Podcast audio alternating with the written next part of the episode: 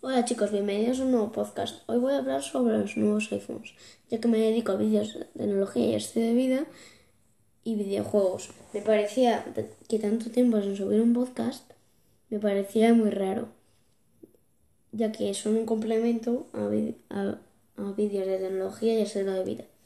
El iPhone, como tanto el iPad como el iPad y el MacBook Pro, son mi complemento en mi día a día porque son mis herramientas de trabajo. El iPhone lo uso para hacer fotos, vídeos e incluso leer comentarios. Pero eso lo hago en el Starbucks con el iPad, pero no nos adelantemos con el iPad. Pero a lo que iba a jugar, pero, pero, pero, pero, no nos adelantemos con el iPad. Bueno, a lo que iba a jugar a videojuegos y para leer mensajes, Gmail, Telegram, WhatsApp y etc.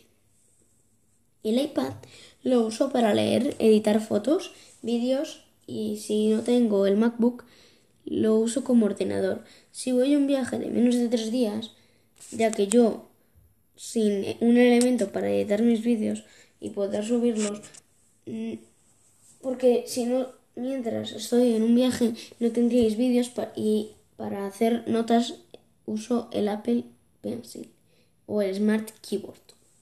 El MacBook Pro lo uso para editar, ver mis vídeos, renderizar vídeos, contestar mensajes, Gmails, si no tengo el iPad. El Mac siempre hay que usarlo con esmero y tranquilidad, como ningún otro dispositivo Apple o Android. Yo siempre intento sacar el mejor provecho del teléfono como cualquier otro dispositivo. Yo no solo utilizo un teléfono de Apple, siempre utilizo un... También utilizo un teléfono de Android, el OnePlus 7 Pro. Tiene una pantalla de 6,7 pulgadas, una pantalla OLED de 90 Hz, tiene tres cámaras, cosa que a mi punto de vista, porque cree, porque cuando veo algo que me gusta, le hago una foto porque me parece interesante ya que a mí me encanta la fotografía y así puedo recordar ese momento que me ha gustado tanto esa foto. Y tiene muy buena batería te dura un día un día y medio.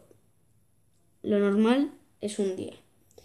También me gusta mucho cosa que no te encuentras en ningún Android y muy pocos ninguno pocos que es la grabación de pantalla y algo que me gusta mucho es que la parte de trasera no es de plástico, ni tampoco es de cristal. Es un material bastante raro, porque es como un mate sin ser de plástico ni de cristal, pero aún así permite la carga por inducción.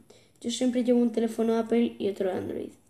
Y el One 7 Plus Pro se ha ganado el puesto de mi teléfono de Android. Adiós.